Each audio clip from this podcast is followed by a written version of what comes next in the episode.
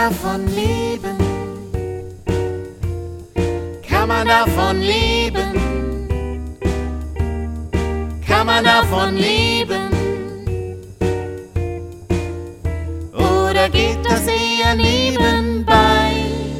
Heidi Dai und Rock'n'Roll. Kinderliedermacherin, Beruf oder Berufung? Alles, was interessant ist rund um Kindermusik und Kinderlieder. Yeah. Hallo Matthias. Hallo Lucia. Hallo Nicole. Hi. Ja, wir freuen uns, dass Nicole Knorr heute unser Gast ist. Ja, Musikpädagogin, Dozentin und hat sogar eine eigene Musikschule. Lass mich dich noch was fragen. Ach so, ja. Lucia, du machst doch auch so Online-Fortbildungen? Ja. Also ich habe das ja jetzt auch in den letzten zwei Jahren äh, lernen müssen, wie das geht und wie man das macht. Hast du auch ein bisschen das Gefühl, dass die Luft da jetzt raus ist? Ja, ich glaube aber, dass die Luft wiederkommt. Du glaubst, dass sie wiederkommt? Ja. Also Über die kalten Monate glaube ich, glaube ich, dass die wiederkommt aus der Not heraus. Aber Weil sich keiner traut, meinst du? ja, ich glaube, dass, dass da Präsenzsachen wieder ein bisschen schwerer werden. Aus den, aus den Bedingungen heraus, aber ich habe das Gefühl, dass keiner mehr so richtig Lust auf Online Aber hat. ja, aber habe ich auch so Oder nicht. liegt das Also nur an mir, dass ich keine Lust mehr Nee, so ich habe da drauf auch hab? keine Lust drauf. Also ich finde ich find es auch richtig anstrengend und auch schade, weil man überhaupt nicht in die Kommunikation kommt mit den Teilnehmern. Das ist natürlich, wird da noch irgendwie was geschrieben oder man tauscht sich aus. Aber ich habe zum Beispiel mit der Nicole zusammen eine Fortbildung gegeben vor kurzem in Konstanz. Und da ist so eine richtige Gemeinschaft entstanden. Und auch die Teilnehmer haben sich untereinander nochmal vernetzt, um sich austauschen zu können in Zukunft. Und das, das passiert ja bei einer Online-Sache überhaupt nicht. Da sagt man Hallo, dann wird das Ding durchgeführt. Vielleicht kommen ein paar Fragen und am Schluss sagt man Tschüss und alle sind wieder weg. Aber so dieser Austausch, ins Gespräch gehen und so unter den Teilnehmern oder auch mit den Dozentinnen findet ja überhaupt nicht statt. Oder machst du so Plaudertische? Naja, man macht natürlich, also ich mache ja Rückmelde- und Feedbackrunden und sowas alles und dann sagt immer keiner was. Aber es ist eben auch nochmal dieses Menschen einfach direkt begegnen. Das ist eigentlich der Grund, warum ich das alles mache. Also warum ich diesen ganzen Beruf liebe. Und das wird ja so ein bisschen äh, ausgeschaltet dadurch. Ich kann mir nicht vorstellen, dass das irgendwie eine ganz große Zukunft hat. Oder wie, wie siehst du das, Nicole?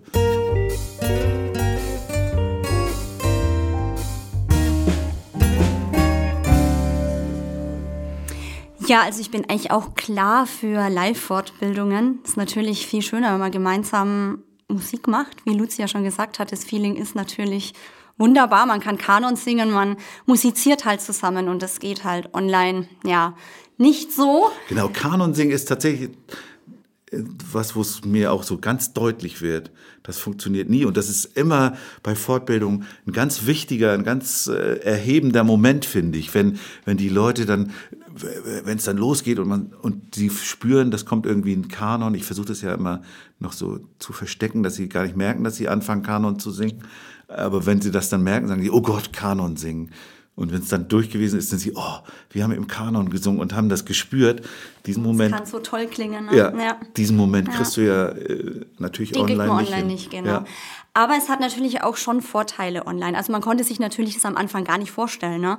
ähm, hier über einen Computer und so weiter. Aber ähm, ich glaube, die Leute haben das mittlerweile schon schätzen gelernt, dass sie einfach bequem von zu Hause das ähm, machen können, ohne irgendwo weit hinzufahren. Ne? Ich meine, wenn du im Süden von Deutschland wohnst und willst zu einem Dozenten nach Norden oder so, dann ist das natürlich schon praktisch. Und ähm, wir haben jetzt auch mit den Gitarrenfortbildungen gemerkt, dass es halt so, wenn man in Präsenz ist und es sind viele Leute da und es vermischt sich dann so vom Klang, dass man sich selber halt bei so einer sieben Stunden Tagesfortbildung sich auch weniger hört. Und zu Hause ist man halt alleine und hört sich halt intensiv. Was muss ich dann mit meiner Fingerstellung, Handstellung treiben, damit es gut klingt? Also es hat schon auch Vorteile, nicht in der Gruppe zu sein, sondern für sich alleine, weil man ja da auch für sich vielleicht ein bisschen mehr konzentrierter sein kann. Aber ich kann mir auch vorstellen, dass viele vielleicht, man weiß es ja nicht, das ist ja oft ein schwarzer Bildschirm, ähm, dann einfach zu Hause sitzen und ja, ich mache mal bei der Fortbildung mit, weil ähm, meine Arbeit gesagt hat, ich muss da teilnehmen und keine Ahnung, vielleicht haben sie sich ausgeschaltet und sind gar nicht wirklich dabei. Also dieses Ah, das kann ich mir auch vorstellen. Äh, Du, du machst ja diese äh, Gitarrenkurse, Gitarrissimo, glaube ich, oder Genau, ist das? Gitarre leicht lernen haben wir Wo, zum wo Beispiel. Mhm. das, da hat man so eine umgestimmte Gitarre und schie- schiebt dann Barré hin und her oder wie, wie Genau, geht das? in der offenen C-Stimmung und mit einem Barré-Griff Ja. verschiebt man das halt und hat dann die dementsprechenden Akkorde, genau. Da kann ich mir gut vorstellen, dass das online funktioniert, genau aus dem Grund. Also ich habe äh, auch mal vor ewigen Zeiten so Gitarrenkurse gegeben und wenn du dann da mit zehn Leuten sitzt, äh, dann hoffst du ja nur, dass du den Kurs irgendwie so über die Bühne bringst, dass keiner hinterher Kopfschmerzen hat und kannst nicht so, den, der Einzelne kann sich auch gut verstecken. Also gerade Genau, um zu hören, das ob jetzt, ich, um genau. zu hören, ob jetzt der Akkord klingt oder ob es nur ein Brupp ist, Genau. äh, brauchst du dann schon dich selber und das ist wahrscheinlich online. Genau, wobei mir das natürlich schon ein bisschen fehlt, weil ich gehe eigentlich in jeder Fortbildung rum und lass mir das mal vorspielen, weil ich ihnen natürlich Tipps geben will. Setzt euch mal so hin, habt die Handhaltung Ja. so. Und das ist natürlich online bedingt möglich. Wenn die Leute ihre Kamera anhaben und ich sehe, oh, die sitzt so ein bisschen krumm oder schief, sage ich, setze ich mal anders hin, dann geht's vielleicht leichter. Wir haben ja auch immer die Meeting-Funktion, sodass die wirklich die Möglichkeit haben, sich mit uns, ähm, zu, also mit uns zu kommunizieren, weil das ist uns eigentlich schon wichtig, dass vor allem bei Gitarre oder Ukulele, dass man Fragen stellen kann, wenn irgendwas unklar ist, weil wir wollen ja wirklich denen das äh, Instrument beibringen. Ne? Und ähm, bei musikpädagogischen Themen ist es natürlich was anderes. Das ist, haben wir auch diese Funktion natürlich, aber bei so Instrumentenunterricht ähm, und- oder Instrumentalunterricht ist es schon so, dass die Leute ab und zu mal nachfragen, äh, wie ist das und was muss ich da genau machen. Hast du, hast du Gitarre auch als Instrument gehabt in deinem Studium? Nein, ich habe ähm, elementare Musikpädagogik ja studiert und da Und war hat man dann kein Instrument? Also, Blockflöte, doch, Blockflöte war mein Hauptinstrument und dann brauchte man ein Begleitinstrument und ich wollte Gitarre machen, aber damals zu dem Zeitpunkt war nur Klavier möglich. Und ich war vorher in der Berufsfachschule für Musik und habe da erst mit 16 eigentlich das Klavierspielen gelernt. das wollte ich ja auch nochmal nachfragen. Was ist denn eine Berufsfachschule für Musik? Ja, das ist so eine Vorbereitung ähm, fürs Studium. Ich glaube, das gibt's auch nur in Bayern tatsächlich. Ah ja. Ähm, da kann halt jeder. ja. ja. Also ich, ich finde es super gut, weil ich war halt vorher in der Musikschule. Man hat mu mit Musiktheorie wenig da Ja. am Hut gehabt. Und klar muss man da auch schon eine Aufnahmeprüfung machen, aber wenn man dann wirklich ähm, von, von der Musikschule gleich ins Studium rein will, ist das natürlich eine super Sache, da zwei Jahre einfach da Erfahrungen zu sammeln und sich auf seinem Instrument sicherer zu Und dann sein. machst du eine Ausbildung zur, zur Musikpädagogin oder An der Berufsfachschule? Ja. Das ist, glaube ich, eine äh, staatliche ähm, Leiterin des Laienmusizierens, glaube Ah, ich, ja. heißt das. Genau, da kann man dann zwei oder drei Jahre machen. Ich habe da nur zwei gemacht und also für mich war das natürlich eine super Vorbereitung, weil, ähm, ja, wie gesagt, diese ganzen Theoriesachen, Gehörbildung und einfach nochmal sicherer zu werden auf seinem Instrument. Und mir war dann auch klar, weil da gab es Musik und Bewegung, das Fach, dass ich nicht nur Blockflöte studieren will. Und ich bin so froh, dass ich das nicht getan habe, weil einfach die Musikpädagogik, die elementare, so offen ist für alles und ich einfach so viel auch jetzt unterrichten kann in so vielen Sparten. Und das wäre mit Blockflöte, wer will schon noch Blockflöte lernen, das ist einfach. Musik und Bewegung war ein Fach. Genau. Das Haben da auch schon Kinderlieder eine Rolle gespielt in diesem, in diesem Mm. Musik und Bewegung Fach? Mir ist es tatsächlich auch erst viel später bewusst geworden mit den Kinderliedern. Natürlich ist man da in Berührung, aber das ist, ähm, ja, dass man da irgendwie so drauf hingewiesen wird, Mensch, da gibt's die Kinderliedermacherin und den Kinderliedermacher oder so, gar nicht. Also das ist mir jetzt auch erst, ähm, seitdem ich Dozentin bin, aufgefallen, dass ich mich mehr mit den Kinderliedern auch beschäftige. Ähm, obwohl ich ja natürlich die ganze Zeit Kinderlieder brauche, aber so auf der Suche nach neuen Liedern bin ich erst viel, viel später geworden. Na, es gibt ja Gut, auch- es es gibt gibt- ja die vorgefertigten Konzepte, die man Genau. benutzen kann und da sind ja die Noten drin. Dann muss man sich ja nicht damit beschäftigen. Nee, aber in so einer Ausbildung oder in so einem Ja, Studium könnte ich mir das vorstellen. Aber ich kann mir eben auch vorstellen, dass es so eine gewisse, also es gibt ja so eine gewisse Ressentiments, sage ich mal, gegenüber Kinderliedermachern. Es gibt immer das Vorurteil, die, die machen alles zu tief, das kann man gar nicht mit Kindern singen und das ist eigentlich nichts für Kinder zum selber musizieren, sondern für, für die Leute zum sich selber produzieren eher. Wir hatten auch äh, mal einen kleinen Austausch über ein Lied, was ich gemacht habe, wo du auch die Tonart dann äh, geändert Ja, haben genau. wolltest. Ja, da ging es um das Musikkonzept Journal, Ja. was wir haben. Und da ist uns einfach ganz wichtig, dass das mit der ähm, Stimmlage der Kinder einfach passt, weil es ja ein musikpädagogisches äh, Fach, Fachbeitrag Ja, ist ja. und das sollte natürlich dann ähm, die Tonhöhe berück berücksichtigt sein,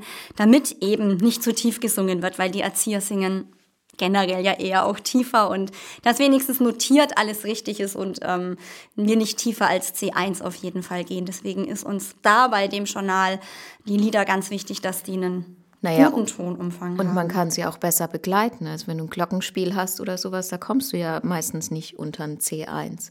Wenn du die Also- Melodie spielen willst, Genau, meinst du? ja. Ja, wobei, Ja. wobei äh, dann ja oft die Tonart F-Dur äh, gewählt wird, weil da kommst du eben in, Genau. innerhalb, innerhalb dieser C-Range äh, drunter und drüber. Und dann brauchst du aber auch schon immer ein B. Ja, das stimmt. Aber das gibt es ja meistens.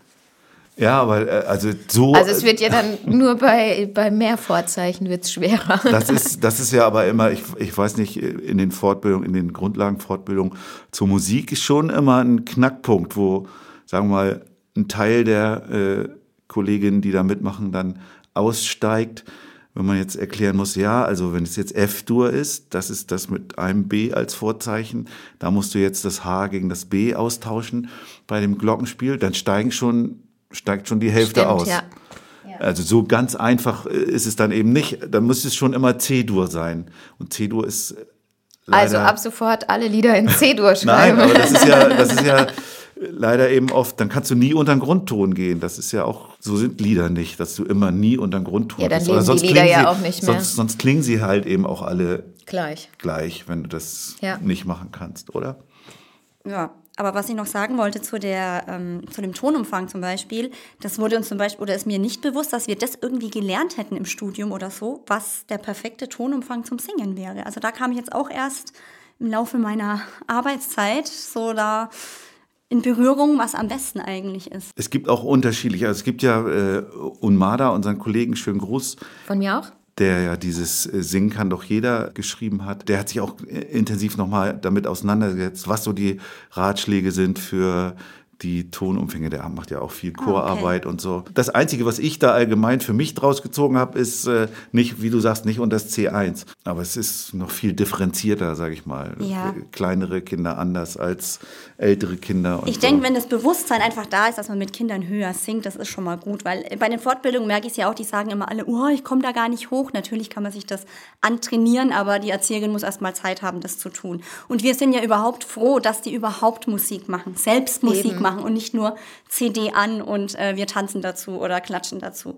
Genau, Und ich glaube, das ist auch wichtig. Also Ja. das sage ich auch als Musikpädagogin in meinen Fortbildungen, dass mir einfach nur wichtig ist, habt Spaß dabei, singt mit den Kindern, macht praktisch Musik und mein Gott, wenn es unterm C1 ist, dann ist es halt einfach so. Aber dass man einfach das Bewusstsein mitgibt und ähm, die wissen, okay, eigentlich müsste ich höher singen. Genau, in dieser Form finde ich es auch okay. Ich sage auch immer, das Wichtigste ist erstmal, dass ihr das überhaupt macht. Und, und ihr seid ja auch ein Vorbild. Also äh, das Schlimmste ist, wenn dann jemand da sitzt und sagt, nee, ich singe aber nicht mit den Kindern, weil ich mache das nicht richtig wahrscheinlich. Oder ich Ja, kann oder das die nicht. nuscheln, die, Und- die so vor sich hin brummeln, so, weil sie sich nicht trauen. Und, und dieses, dieses sich trauen, das ist eben auch ganz wichtig, auch für die, die eben unsicherer sind, weil die sind ja auch wieder Vorbilder für Kinder. Ich finde, Singen, äh, hat man auch schon mal mit Beate besprochen, ist ja diese, ist ja so eine Lebensäußerung, die so wichtig ist. Was, wie haben wir das gemerkt in den letzten Jahren, in den letzten beiden, wo uns das so gefehlt hat? Wie wichtig diese Lebensäußerung ist für jeden Menschen und den will ich den Kindern ja ermöglichen. Und das ermögliche ich nicht nur den musikalisch begabten Kindern, sondern den Kindern, die vielleicht auch sich so fühlen, ah, das ist nicht so mein Ding, den will ich es auch ermöglichen. Und das geht nur auch über das Vorbild der Erzieherin, die sich trotzdem traut. Absolut, ja. Deswegen ermuntere ich die auch immer alle, in egal welchen Fortbildungen, auch bei Gitarre oder so, wo ich sage, macht einfach. Schnappt euch die Gitarre, spielt C-Dur und singt den Bruder Jakob und könnt dann nebenbei schon eure Schlagmuster üben und macht einfach Musik zusammen. Vor allem bei Bruder Jakob, das ist halt so ein Lied, wo ich immer sage, ähm, da könnt ihr auch die Texte selber verändern, anpassen zu dem, was er braucht. Und ihr braucht nur einen Akkord, sogar bei der C-Gitarre sogar ja nur die offene Stimmung, also das heißt gar nichts greifen, ihr könnt euch auf, auf ein Schlagmuster konzentrieren und, und singt einfach. Die Kinder kennen die Melodie, also das ist, ich ermunter die da auch immer, macht einfach, probiert's. Bist du auch der Meinung, dass es im Winter wieder mehr wird mit den Online-Fortbildungen? Ich, also ich denke wahrscheinlich ja, aber ich hoffe natürlich nicht, weil, ähm, wie gesagt, also live ist natürlich schon besser, aber ähm, ich gebe natürlich auch viele Webinare jetzt auch für Musikkonzept. Also es wäre natürlich schon schön, wenn wir da auch Teilnehmer hätten. Hast du da das Gefühl, aber auch, dass so ein bisschen. Ich glaube, jetzt ist die Sommerflaute einfach. Ja. Jetzt einfach so mit den Ferien auch. Also es war ja auch bei uns da jetzt Ende Juni schon, wo man gemerkt hat, es war nicht so viel da, wo wir, wir wurden ja nicht überrannt, ne? Aber es war. Aber ich glaube, das ist grundsätzlich noch so, dass man nicht überrannt wird. Genau, ich denke, es ist die Vorsicht noch. Es war das Sommerloch so ein bisschen und ähm, ja, ich könnte mir schon fast vorstellen, dass im, im Herbst, Winter wieder eher auf Online zurückgegriffen wird. Also wie gesagt, ich, ich finde ja auch, Online hat auch, wie gesagt, seine Vorteile. Also ähm, wir sind ja von Musikkonzept auch für das Blended Learning. Das heißt ja eigentlich ähm, live und dann noch im Nachgang online für sich weiterzulernen. Weil wenn man jetzt sieben Stunden oder fünf wie, Stunden... wie nennst du das? Blended Learning. Blended? Gemischt. Genau. Gemischtes Lernen, Zwischen okay. ähm, gemeinsam live, Präsenz und ähm, dann noch vertiefend online. Weil wenn man jetzt auf so einer langen Fortbildung ist, ähm, ja, kriegt man vielleicht Unterlagen und so, aber das alles, was äh, gesprochen wird und was man so ähm, ja da erlebt, das ist irgendwie ja nur so halb dann im Kopf noch und ah, was haben wir denn da eigentlich gemacht und so weiter. Und wir zeichnen ja unsere ganzen Webinare auf und laden das dann hoch. Also man kann ja immer wieder die Fortbildung sich 24 Stunden lang angucken und kann sozusagen, ah, so war das. Na, ja, theoretisch ja, ne? Genau, und von daher ist es schon auch gut, wenn wir das aufnehmen und die Leute einfach nochmal nachgucken können. Weil so hat man das halt nur live in Erinnerung, ach ja, so muss ich mich hinsetzen und so war das mit dem Rhythmus und so kann man einfach nochmal nachgucken. Und dann wäre aber das Highlight noch eine Fortbildung in Präsenz, wo die Leute dann hingehen können und es dann noch gemeinsam Genau, so ist es ja Das eigentlich ja- dann gedacht mit dem das- Blended Learning Ja. dann auch, dass man auf einer Fortbildung live ist und dann zu Hause die vertiefenden, ähm, wir haben ja schon viele Videos vorab gedreht und die sind ja dann in einem Kurs drin und können sich dann einfach da nochmal das Schlagmuster abgucken. Ne? Wir haben, wir haben ja eben schon davon gesprochen, was zum Beispiel in der Präsenzfortbildung geht, was in der Online-Fortbildung gar nicht geht. Gibt es umgekehrt auch was? Also jetzt mal mit Ausnahme dieses für sich selbst Gitarre üben. Ich habe die Erfahrung gemacht, ich habe bestimmte Lieder, bestimmte Ideen rausgeholt für die Online-Fortbildung. Die hätte ich nie bei einer Präsenzfortbildung gemacht. Fällt dir da was ein? Oder Naja, also die Liedauswahl oder allgemein die Gestaltung einer Fortbildung, die habe ich natürlich auch dem Webinar angepasst, das auf jeden Fall. Ähm, aber ich glaube, du wolltest jetzt damit sagen, ähm, was im Webinar, nur im Webinar zu erleben ist, was man nicht in Präsenz Ja, hat. Ne? ja. Genau, also würde mir jetzt so spontan nichts einfallen, was man nicht äh, nur, was man eben nur online machen kann. Aber mir fällt auf, es sind viele ähm, Eltern dabei oder, oder Teilnehmer mit ihren Kindern. ja, stimmt. Na? Und das geht natürlich dann nicht. Also wenn man dann so ein Kinderlied Ja. singt oder äh, so ein Webinar halt macht und dann das Feedback bekommt, oh, meine Tochter hat gleich mitgemacht Ja. und es hat alles super gut funktioniert Ja. und wow, wir waren hier gleich am Tanzen im Wohnzimmer Mhm. und mitspielen. Ich denke, diese dieses gemeinsame Musizieren dann in der Familie gleichzeitig beim Webinar, das ist natürlich äh, live ja nicht möglich. Ja. Aber ich glaube, das ist schon auch für die Teilnehmer ganz cool, dass man sieht, ah, mein Kind schnappt das gleich auf und setzt das gleich um. Und es ist leichter in den Alltag, also gerade wenn man Familie hat, ist es leichter in den Alltag zu integrieren, weil man mal abends einfach für anderthalb Stunden Ja, ein Webinar genau. besuchen kann. Während eine Fortbildung, da ist es mit Aufwand verbunden. Man braucht Ja. vielleicht einen Babysitter, dann geht die meistens länger. Also das ist definitiv auch ein Vorteil, wenn Ja, man ist- wenig Zeit hat. Genau, also ich finde, es hat einfach beides seine, seine Reize. Wobei natürlich live musizieren was ganz anderes ist. Und ich glaube, das wissen wir alle. Also ich, ich überlege aber trotzdem gerade auch noch nach einem Beispiel. Also ich habe zum Beispiel ein Lied, was ich jetzt durch, erst durch die Online-Fortbildung so entdeckt habe als Fortbildungslied. Und zwar ist das so ein, äh, so ein gesungenes Freundebuch. Kennt ihr noch diese Freundebücher? Ja. Ja. Ne, wo man so einträgt, w- äh, wie man hei äh, heißt, wie alt man ist, welche Lieblingsfarbe, wer der größte Star ist und Genau. sowas. Und das Das mache ich manchmal so auf der Bühne mit Kindern, die dann so ein Mikro kriegen und dann die Antwort da so reinsprechen. Also es ist ein gesungen. Ich stelle dann die Frage, singen die sozusagen und dann müssen die antworten. Und das habe ich bei der Fortbildung nie gemacht, weil ich ja, weil ich gedacht habe, das ist ein bisschen bisschen zu intim oder es geht ein bisschen zu, ne, den, wenn, die dann, wenn du dann sagen musst, wie alt du bist oder so, das zu überwinden. Ich habe es mich, mich vorher nicht getraut, so. Und das habe ich dann in der Online-Fortbildung gemacht. Da schreibst du das dann halt in den Chat rein, deine, deine Angaben, und dann kannst du es in das Lied einsetzen. Äh, dann ist das weniger nah an einem dran und du kannst für dich das eher entscheiden. Also da habe ich mich eher getraut und das hat irgendwie gut funktioniert. Und jetzt will ich es vielleicht auch mal live probieren bei einer Fortbildung. Das war so ein Beispiel, wo ich das Lied erst entdeckt habe durch die Online-Fortbildung.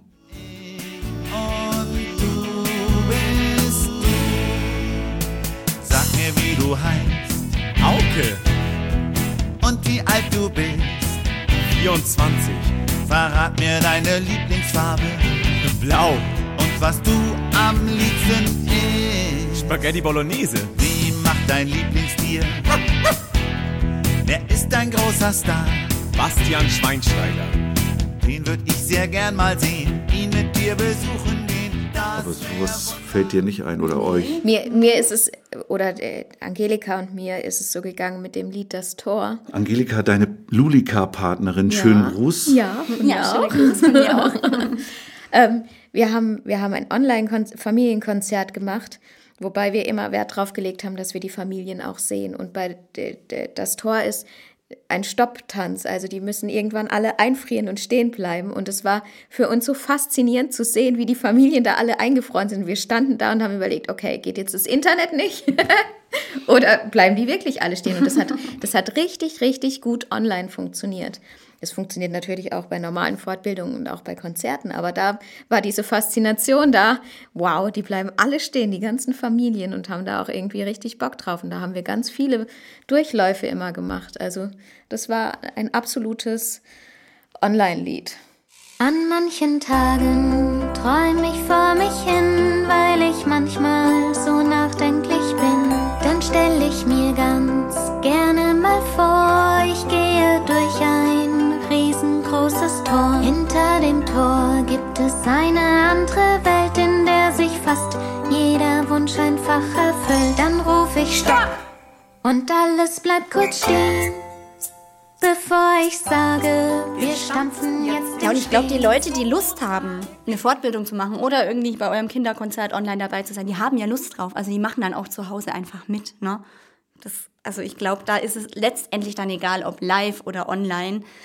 Wer einfach Lust drauf hat, ist da auch dabei. Das sehe ich ja auch ne? bei den Tänzen, was ich mache, wenn ich sage, kommt, steht mal alle auf, macht mal mit. Ich animiere die da ja auch. Nicht, dass ich da der Hampelmann alleine vor meiner Kamera bin und denke mir, ja, die denken sich schön, was du da tanzt, sondern die sollen natürlich mitmachen, das ausprobieren. Und ähm, die, da stehen auch viele auf und machen das, das sehe ich ja dann auch. Also das finde ich Ja, wobei eben, auch, das finde ich auch etwas, was nicht so schön ist online. So, ich mache so immer so Mhm. gerne so ein Kreistänze, wo du, wo du dich auch mal Genau, an, anfasst halt und so. nur Und das so, andeuten. da musst du immer viel erklären. Ja. So, stellt euch jetzt vor und jetzt mache ich, wenn ich hier rumgehe, dann ich gehe dann immer bei mir da im Kreis um die Cajon rum. Genau. Und äh, das bedeutet dann, dass wir im Kreis rumgehen oder im Kreis das so machen. Versucht das vielleicht nachzuempfinden, stellt euch den Stuhl in die Mitte. Das ist äh, immer so ein bisschen viel Transmission, die man dann hat. Oder auch mit Musikinstrumenten. Das funktioniert ja auch nicht. Man kann der Reihe nach na- zeigen, was man macht, oder man ist so top ausgestattet, dass man mehrere also Menschen hat, die das mit einem machen, aber man hat nie dieses Gefühl, okay, wir spielen jetzt gemeinsam mit verschiedenen Musikinstrumenten, Orff-Instrumenten. Das gibt es auch nicht online. Naja, wir haben halt eine Materialliste, wo halt steht, legt ihr das bereit oder Ersatzsachen, wenn man jetzt kein äh, Klangholz, keine Klangholz hat, dass man einen Kochlöffel nimmt oder so. Viele legen sich das auch bereit, aber wer einen schwarzen Bildschirm hat, dann sehe ich natürlich nicht, was die da zu Hause haben.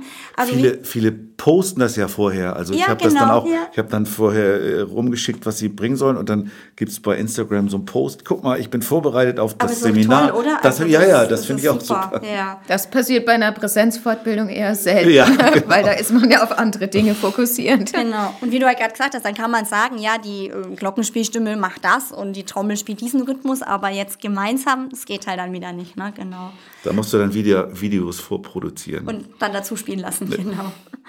Ja, man kommt sich manchmal so wie so eine Animateurin vor. Also manchmal denke ich mir, äh, weil halt auch in dem Moment kein Feedback kommt und man, es entstehen keine Gespräche und so, ne?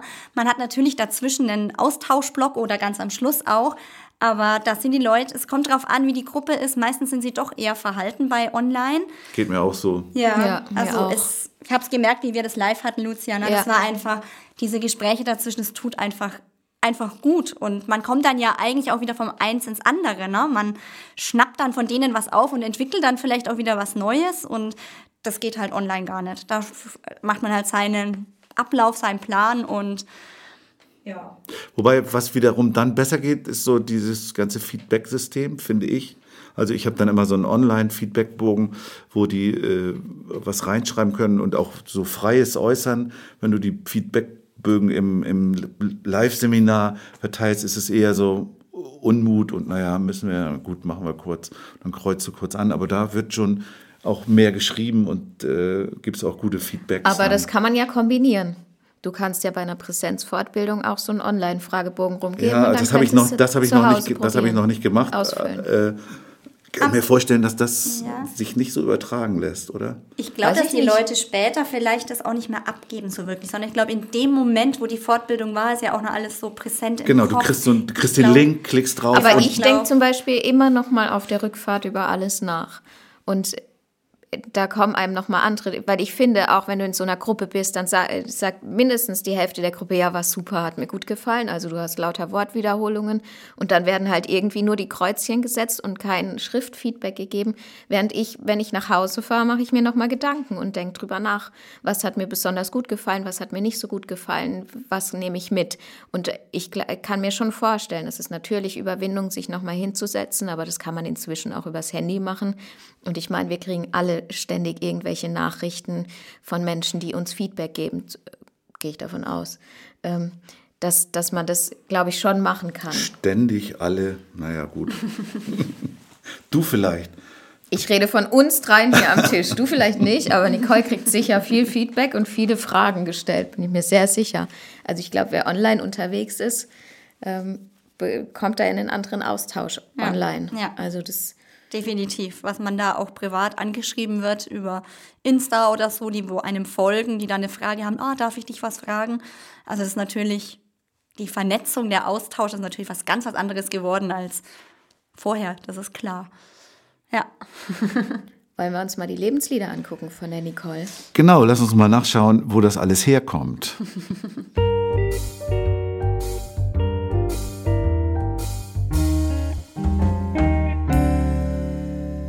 Also ich habe lange immer geübt, so als, was weiß ich, 15-Jähriger, diesen Wechsel hinzukriegen von G auf C und dann oben dieses hohe G mit reinspielen und dann hochrutschen bei dem Song Father and Son von Cat Stevens. Aber der ist ja lange vor deiner Zeit, oder? Als der rauskam, da warst du ja Noch nicht geboren. noch nicht geplant, würde ich sagen. Ja. Ja, Trotzdem steht er bei dir äh, auf der Lebensliederliste. Wie kommt das? Genau, also eigentlich kam ich mit dem Lied in Berührung durch meinen Onkel. Ich wollte unbedingt Gitarre lernen in der dritten Klasse und meine Eltern waren aber nicht bereit, mir gleich eine Gitarre zu kaufen. Und der hatte eine, natürlich eine große. Heutzutage nimmt man ja eher erstmal Kindergitarren, eine halbe, eine Dreiviertel oder so. Und äh, ich musste dann damals als äh, ja, wie alt ist man da? Neun, zehn in der dritten Klasse, äh, mit so einer riesen Gitarre dann anfangen. Und ja, wie gesagt, meine Eltern haben gesagt, dir das erstmal aus und probier erstmal. Und der hatte ein Songbook mit, einem, mit einer Kassette. Und das war eben so ein Cat Stevens Songbook. Und der hatte die Lieder auch immer von dem gespielt und ich fand es einfach toll. Und ja, die haben mir das einmal ausgeliehen. Ich meine, das Buch konnte ich lange nicht spielen, aber die Kassette habe ich natürlich immer angehört. Und das Father and Son haben wir auch ganz oft im Zeltlager am Lagerfeuer gesungen. Und alle, die schon besser Gitarre spielen konnten am Lagerfeuer, habe ich immer nur bewundert und dachte ich will irgendwann dieses Lied auch spielen können und nicht nur singen können. Ja, das sind einfach so, ja, auch die erst, das, der erste Kontakt mit so, ähm, damals mit Gitarre, wo, wo ich mir gedacht habe, das ist so was, mein Ziel, was ich gerne spielen möchte, dieses Lied irgendwann mal zu können. Und ich hätte von dieser CD sind ja einige tolle Lieder drauf oder allgemein finde ich Cat Stevens toll. Ähm, ich habe einfach das Lied jetzt gewählt, weil das auch nochmal in meinem Leben immer wieder auftaucht, am Lagerfeuer eben. Mhm. Oder es wurde dann ja nochmal von irgendeinem anderen aufgefasst, nochmal neu gemacht. Ne? Dann kam da auch wieder die Erinnerung, ach Mensch, da stimmt, da war da mal was. Und ich spiele das Lied auch sehr gerne mit meinen Schülern. Also weil auch ein Taktwechsel drin ist und so. Ähm, Klassisches Lagerfeuerlied genau. finde ich auch. Ja. Ja, hören wir mal kurz rein in Father and Son 1970.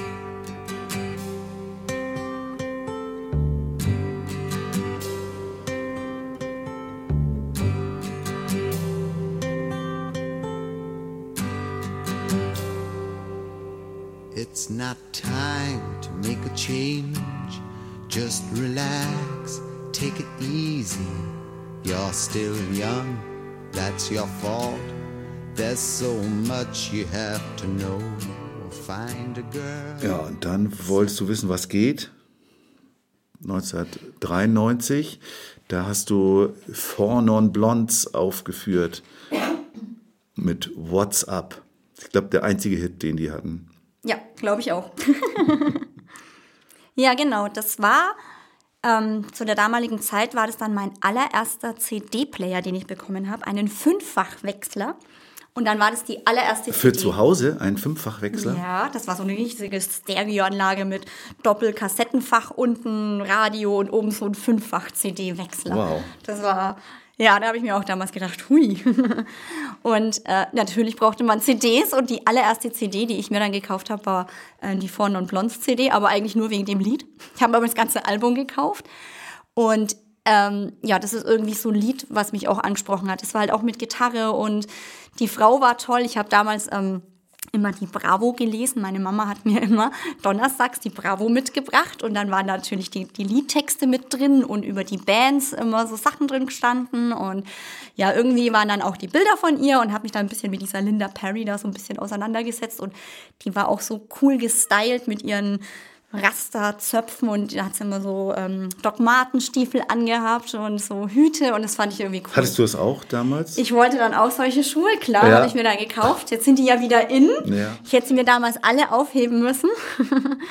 und auch diese Hüte, diesen Stil habe ich mir einige gekauft und das war dann auch so was. Ich will dieses Lied irgendwann spielen auf der Gitarre. Das war aber auch mit Barré-Griff und so und es hat dann auch lange gedauert, bis ich das dann konnte.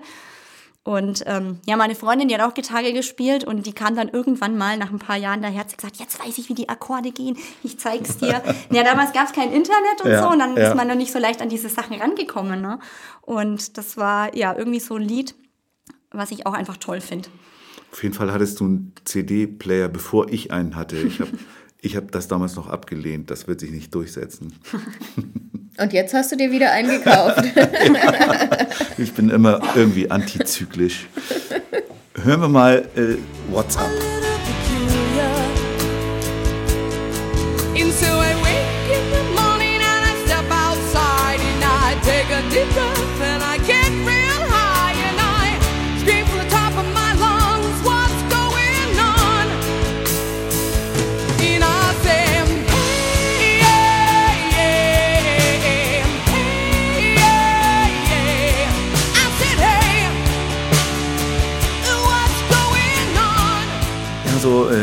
Anfang der 90er Jahre scheint bei dir so viel abgegangen zu sein und äh, vielleicht auch der erste Liebeskummer, ich weiß nicht, auf jeden Fall hast du Another Crack in My Heart als nächsten Lebensliedersong von Take That. Warst du Take That-Fan? Absolut, ja. also damals in den 90ern sind ja diese ganzen Boybands da irgendwie geboomt. Also äh, New Kids on the Block, Caught in the Act und später die Backstreet Boys. Und ja, irgendwie haben es mir Take That angetan. Also auch dann jetzt im Nachhinein, wo ich mir dann denke, ah, da war ja Robbie Williams dabei und ähm, Gary Barlow und so. Also das war so meine erste, ja, ich weiß nicht, die habe ich irgendwie angehimmelt. Diesen Mark Owen, den fand ich so toll und äh, Ich weiß noch, ich habe das natürlich äh, grundsätzlich erstmal abgelehnt damals, aber ähm, also bei mir kamen viele Schüler und Schülerinnen damit an das? und dann haben wir das eben auch Okay. zusammen gespielt und dann habe ich schon auch äh, da eine Qualität entdeckt in den Songs so. Also Another Crack in My Heart haben wir jetzt nicht gespielt, aber äh, andere Songs und dann fand ich es irgendwie auch gut gemacht auf jeden Fall. Naja, ich denke so als Mädchen, so als Teenager-Mädchen, ne, da sucht man ja erstmal so tolle Jungs irgendwie. Also ich glaube, das spielte da auch schon mit rein. Und das war dann auch tatsächlich mein allererstes großes Konzert. Habe dann Konzertkarten geschenkt bekommen hier in Nürnberg. Und das war dann natürlich voll cool, nicht nur in der Bravo die zu sehen, sondern oder auf MTV, sondern die eben ähm, ja mal live zu sehen. Und das Lied habe ich jetzt einfach nur ausgewählt, weil ich aufgrund des Podcasts mir nochmal die, ich wusste, dass ich was von Take That mit reinbringen will und habe mir gedacht, welches Lied nehme ich denn? Und dann habe ich mir nochmal die, die CD, die allererste, die ich mir damals gekauft habe, Everything Changes, glaube ich, hieß die, ähm, nochmal durchgehört. Und dann dachte ich mir, ich wollte erst ein anderes nehmen, und dann habe ich mir gedacht, ah nee, das Lied fand ich eigentlich immer voll cool. Dachte ich mir, das wähle ich jetzt aus. Also ist eigentlich auch nur stellvertretend für die ganze Take That-Phase, die ich da hatte.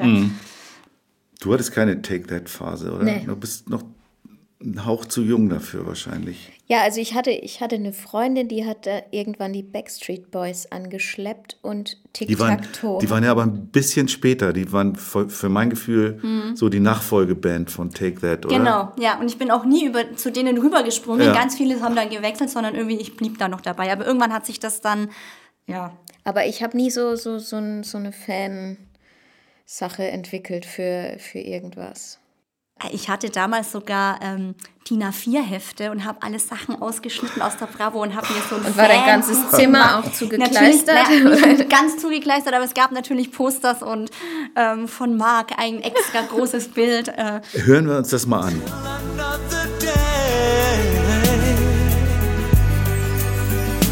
Another crack in my heart, another picture on the wall, another way to spend an evening when there's no one there at all. Another kiss to say goodbye, another cross upon the chart, another suitcase at the door, another crack in my heart, in my heart. Ja, jetzt geht's eigentlich rückwärts wieder zurück. Also Another Crack in My Heart 1993 und dann zurück 1989. Aber alles so diese Zeit, wo bei dir viel los war. Äh, dann spielten plötzlich die Ärzte eine Rolle. Und du hast das wunderschöne Lied Tittenmaus ausgesucht. Ja, auch wieder nur stellvertretend für allgemein für die Ärzte, für diese CD früher. Ähm, Hat ich dich, weiß- jemand, hat dich damals jemand angebaggert mit diesem Lied? Nein, oh, schön wär's gewesen. Nein, es war eher andersrum, dass ich da so im Zeltlager so einen Jugendschwarm hatte und die ganz großen Jungs waren halt im Mannschaftszelt und im Küchenzelt und haben immer diese CD, also CD damals gab's ja, weiß nicht, ob die CD hatten, ich glaube auch eher Kassettenrekorder, was die dabei hatten. Und ähm, die haben immer die Lieder von den Ärzten gehört und ich fand diesen Typ halt, also den, den Jungen so toll und der hat halt immer diese Musik gehört und nur deswegen bin ich irgendwie auf die Ärzte gekommen und das ist ganz oft so in meinem Leben, wo andere Leute mir die Musik, also oder Musikbands, Stilrichtungen näher gebracht haben und mich dann beeinflusst haben in meinem Musikgeschmack. Und da fing es an mit, ach, dann Toten Hosen noch und so in diese Punkrock-Szene rein. Also das da hat sich dann sehr gewandelt, mein Musikgeschmack. Äh, und ja, da ist jetzt auch, wenn, wenn wir da mal reinhören, es fängt mit so einer Gitarre an, ganz langsam, dieses Fingerpicking und das ist auch sowas, was ich halt einfach toll finde. Gitarre und eine Stimme dazu ist einfach, das reicht mir. Und deswegen habe ich auch das Lied ausgewählt. Ja, das ist ja, also das, die Ärzte früher, das, Ja. das sind, da, da gab es zwei Tracks auf der CD, die vorher noch nicht veröffentlicht waren. Sonst waren es ja alles so alte Aufnahmen. Und da gehörte dieses dazu. Die, Und ich glaube, teilweise aus. dürfen manche Lieder auch gar nicht mehr gespielt werden oder so. mal gucken, ob wir das noch spielen dürfen. Die Ärzte werden ja immer mehr gespielt bei uns. Ja, die Ärzte sind wirklich als Lebensliederband auch wichtig für Leute, die mit Kinderliedern zu tun haben, offensichtlich. Ja, scheint so.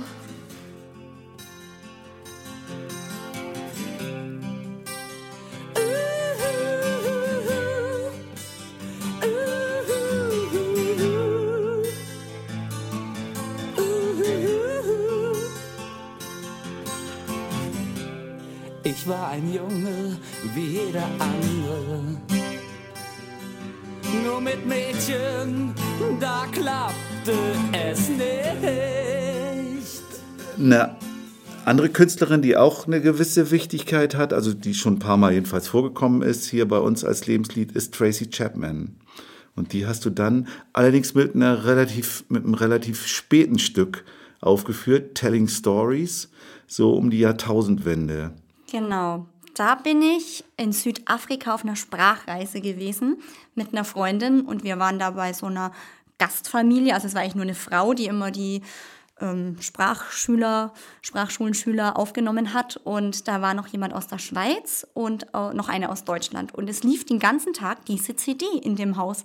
Und äh, ich kannte Tracy Chapman nicht wirklich mal in der Realschule, haben wir mal einen englischen Lückentext von ihr ausfüllen müssen und fand damals schon die Stimme toll und habe mir das äh, Blatt aufgehoben, weil ich mir gedacht habe, oh, das, ist, das klingt ganz cool, das muss ich mir mal in mein Mhm. Liedarchiv reintun. Und bin dann aber erst 2000 darum erst auf sie aufmerksam geworden durch eben diese ja, durch dieses Erlebnis, weil da dauernd dieses Lied lief oder diese ganze CD rauf und runter. Ich fand, ich fand diese Stimme toll. Ich ist ja auch eher so alles melancholisch bei ihr und ich fand es einfach super. Und die CD höre ich nach wie vor noch total gerne. Und spielst du es, hast du es auch selber dann gespielt? Nein, habe ich noch nicht. Von Tracy Chapman habe ich tatsächlich noch gar nichts selber gespielt. Ne? Dann wird's mal Zeit. Ja, echt. Ja, Geschichten erzählen, hören wir mal an. Das leitet ja auch dann so ein bisschen auf das Thema danach hin, Telling Stories. down,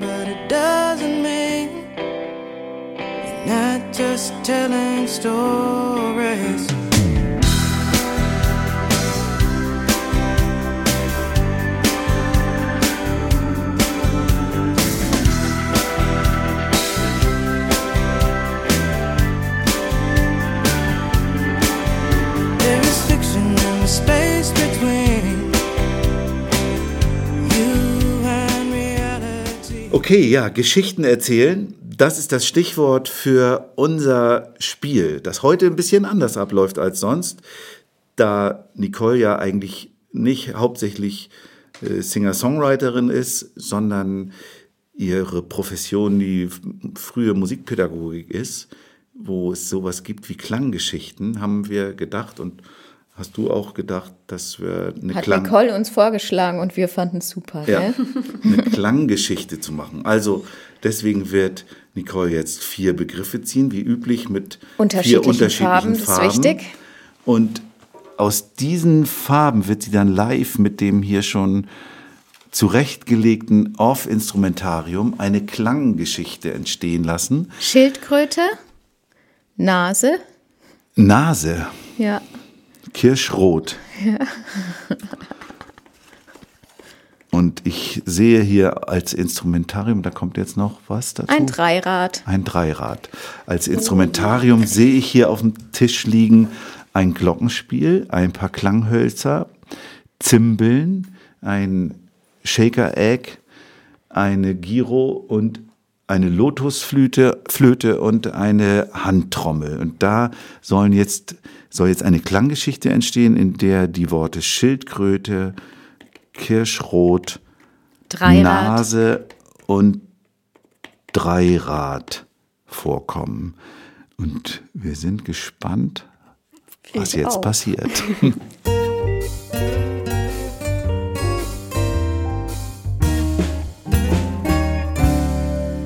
Okay, ich guck mal, was entsteht.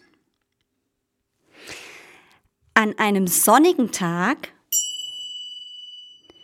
fuhr eine Schildkröte mit ihrem Dreirad rasend schnell durch die Straßen.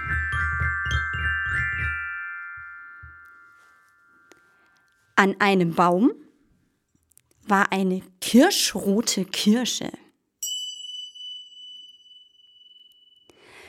Die Schildkröte dachte sich, hm, das wäre ja eigentlich ganz lecker, eine Kirsche. Und schnappte sich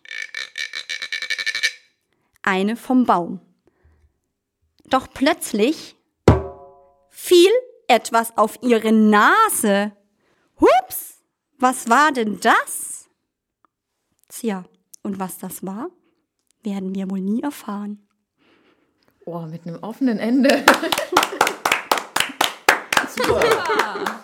Die erste Klanggeschichte im Podcast. Ja, Vielen Dank, liebe Nicole. Dankeschön. Es ging ratzfatz. Ja, super. Und jetzt kommen wir zum Heidi Die und Rock'n'Roll Fragebogen.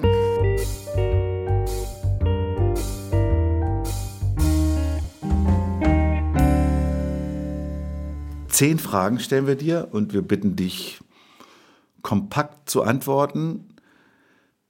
Das heißt nicht, dass du dich auf ein Wort oder sowas beschränken musst, aber es soll so schon so Frage-Antwort hin und her gehen. Möglichst. Was machen wir mit der ersten Frage? Die kannst du ganz normal stellen. Okay. Ja.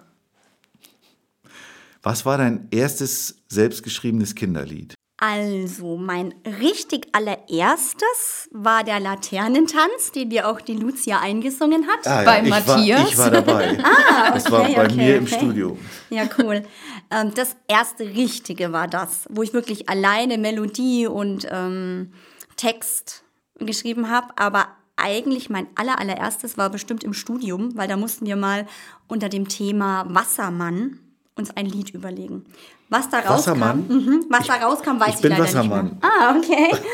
Also ich kann mich auch nicht mehr erinnern, das musste jeder machen und ich kann mich nur an ein Lied von meiner Kommilitonin erinnern, das was ich einfach toll fand. Meins fand ich da damals gar nicht gut, aber das war eigentlich im Studium dann, wo ich mein erstes Kinderlied geschrieben habe, aber ähm, so ein richtig tolles mit jetzt mit einer Audio dazu war dieser Laternentanz.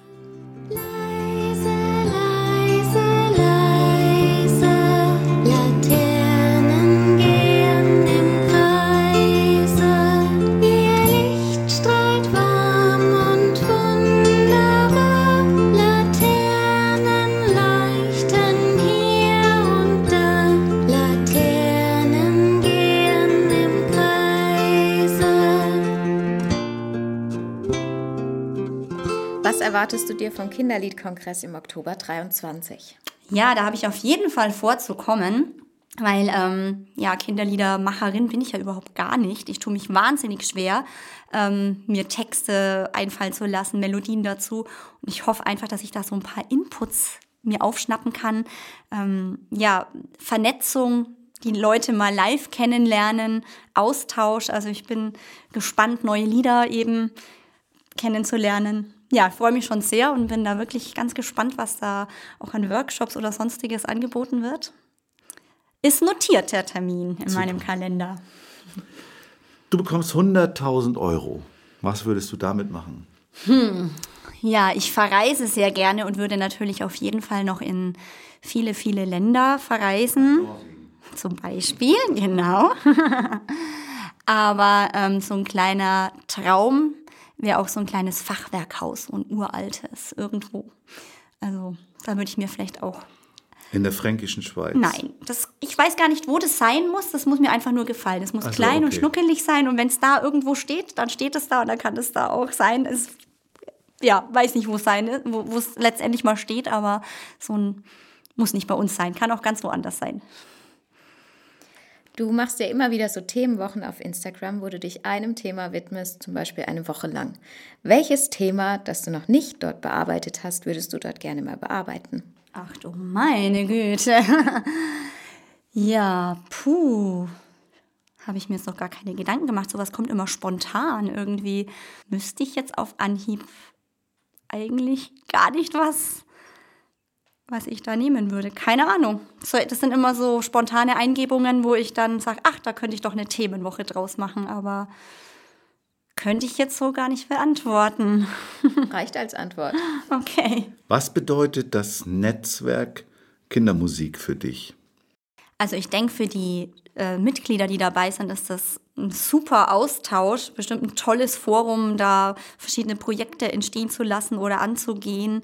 Ähm, ich glaube, das ist äh, wunderbar, da dabei zu sein. Als Außenstehende finde ich es jetzt einfach gut, die Leute da mal äh, kennenzulernen, wer ist da überhaupt dabei, wen gibt's überhaupt alles, was gibt's für verschiedene Musikstile in der, in der Kinderliedermacher-Szene. Ähm, ja, also ich finde es eine ne tolle Sache, was ihr da habt und ähm, schau da gern rein, hör gern euren Podcast. Find's Gut, gut. danke, ja. Nicole ist eine treue Hörerin, oder? Ja, zum Glück. ja, das ist, sie ist ja auch neugierig, weil sie sucht ja auch immer wieder ähm, neue Kolleginnen und Kollegen. Genau. Was machen wir mit der nächsten Frage? Stellen. Mal, Okay. gucken, was, mal gucken, was passiert. Welchem Genre würdest du dich zuordnen? Musikpädagogin einfach nur. Siehst du, das ist doch gut. Das war voll einfach. Eine unerwartete Verwerfung im Raum-Zeit-Kontinuum ermöglicht es dir, der, die ältere, etwa 60-jährige Nicole zu treffen. Was wird sie erzählen? Was wird sie erlebt haben? Oh mein Gott. Viele spannende, lustige, abenteuerliche Musikstunden mit den Kindern. Klingt doch gut. Ja. Was ist deine wichtigste Fähigkeit, die dich in die Lage versetzt, mit Kinderliedern zu arbeiten oder auch selber welche zu schreiben? Ja, ich glaube, ich kann mich ganz gut in die Kinder reinversetzen. Also ich, ja, ich glaube, ich fühle da ganz gut, wie die Kinder so ticken. Von daher, ja. Du bist mit einer Zeitmaschine in die Vergangenheit gereist, denn du bist eingeladen zur Party bei den Cashs. Es sind viele Größen aus der Popwelt, unter anderem Take That, Tracy Chapman, die Ärzte. Im Hause Cash ist es üblich, sich als Neuling mit einem Lied den Eintritt zu verdienen. Vor dem gemeinsamen Essen bittet Johnny Cash dich deshalb, eines deiner Lieder vorzutragen. Welches spielst du? Meine Lieder. da gibt's ja nicht so viele. Dann hätte ich gesagt, wir machen den Laternentanz, oder? Na, Fritzi, die Fliege gibt's doch auch noch. Die gibt's auch, ja. Aber Kann man auch tanzen. das stimmt. Aber dann eher den Laternentanz. ja, was, was ge gemächlicheres. Du sitzt in einer Talkshow bei Giovanni Di Lorenzo und der fragt dich, Musikpädagogik, kann man davon leben? Was antwortest du? Ja, auf jeden Fall hätte ich gesagt. Es kommt halt immer darauf an, in welchem Ausmaß man das äh, ausübt und welchen Lebensstil man ja natürlich auch lebt. ähm, ich habe jetzt einiges reduziert bei mir, weil ich mich auf viele andere musikalische Projekte konzentrieren möchte. Von daher ähm, ist es einfach bei mir gerade momentan ein gutes Zubrot für meine Familie. Aber ich habe natürlich schon viele Jahre gehabt, wo ich ähm, sehr gut verdient habe. Und ich glaube, man kann da durchaus gut davon leben. Was heißt das andere musikalische Projekte? Ja, zum Beispiel jetzt mit Musikkonzept. Das ist natürlich nicht nur mein Klangstudio, was ich habe, wo ich meinen Musikunterricht gebe oder in den, Kinder, in den Kitas oder in der Grundschule, wo ich unterrichte, sondern jetzt eben auch noch die Plattform, die da dazukommt, die natürlich viel ähm, Zeit frisst, sage ich mal, und wo ich auch gerne ähm, dabei bin und das gerne mich ähm, mehr engagieren möchte, aber das eben ähm, nicht vereinbar zu vereinbaren waren mit meinem normalen Alltagsgeschäft, äh, was ich so hatte. Und da habe ich eben re reduziert, damit ich eben für solche Sachen ähm, mehr Zeit habe oder eben auch für Fortbildung, wie mit Lucia jetzt es neu entstanden ist. Die auch weitergehen sollen? Genau. Ähm, ja, dass ich da einfach auch Zeit dafür habe. Das ist natürlich erstmal nicht nur Geld verdienen, sondern erstmal ähm, mit Spaß verbunden und man muss natürlich da sich erstmal ein bisschen was aufbauen und dann Bevor es was abwirft. genau und ja, das ist mir jetzt einfach auch wichtig. Dann hoffen wir mal, dass das was abwirft. Ja, hoffe ich auch. Wirklich. Und das war schon die letzte Frage von unserem Fragebogen. Ja. Danke, Nicole, dass du da warst. Ja, sehr gerne. Schön, dass du Danke dich auf auch. uns eingelassen hast, auf unsere Fragen. Wenn ihr Fragen habt oder euch weiter informieren möchtet, dann schaut in den Show Notes nach, wo wir zum Beispiel die Playlist verlinken mit vor allen Dingen den Lebensliedern von Nicole, aber den Laternentanz wird man da auch schon finden. Fritzi, die Fliege auch. Die Also auch Lieder von Nicole, auch wenn sie das ein bisschen hier äh, gesagt hat, sie hätte so wenig, aber die kann man auf jeden Fall hören. Wenn ihr Fragen an Nicole habt, könnt ihr entweder uns schreiben oder natürlich Nicole auch direkt anschreiben über Facebook und Instagram. Die verschiedenen Projekte von Nicole, die kann man natürlich auch alle im Internet finden und die, äh, um es leicht zu finden, werden die auch in den Shownotes zu finden sein. Also wir haben gesprochen über, nee, über Jeki haben wir gar nicht gesprochen, aber über Gitarrissimo haben wir gesprochen, über Musikkonzept haben wir gesprochen und über Klangstudio 27 haben wir da schon gesprochen. Nur mal so angehaucht. Also das ist ja die Musikschule von Nicole. Das werdet ihr alles in den Shownotes finden. Eine echte Powerfrau, gell? Ja. Bleibt uns noch irgendwas zu. Ach so, wir sollten uns vielleicht auch mal noch bei Grello bedanken, denn wir sind in Nürnberg im. High Street Tonstudio werden glänzend und gut gelaunt betreut von Grello. Vielen Dank für die Ja, danke schön. schöne Zeit hier. Und dann Möchte ich mich auch noch bedanken bei euch zwei, dass ihr das so toll macht, diesen Podcast. Ich höre den wirklich sehr, sehr gerne. Freue mich immer jeden Freitag auf die neue Folge. Also vielen Dank, dass ihr zwei das so super übernehmt. Dankeschön. Dankeschön. Gerne, gerne. Es tut gut, gell? Ja, sehr schön. Na dann, ähm, das war ein gutes Schlusswort, oder? Verabschiedung. Ja. Tschüss. Tschüss. Servus.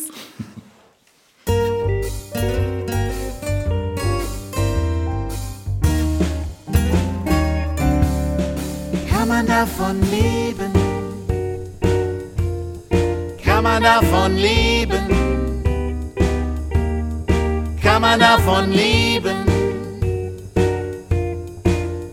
Oder geht das eher nebenbei?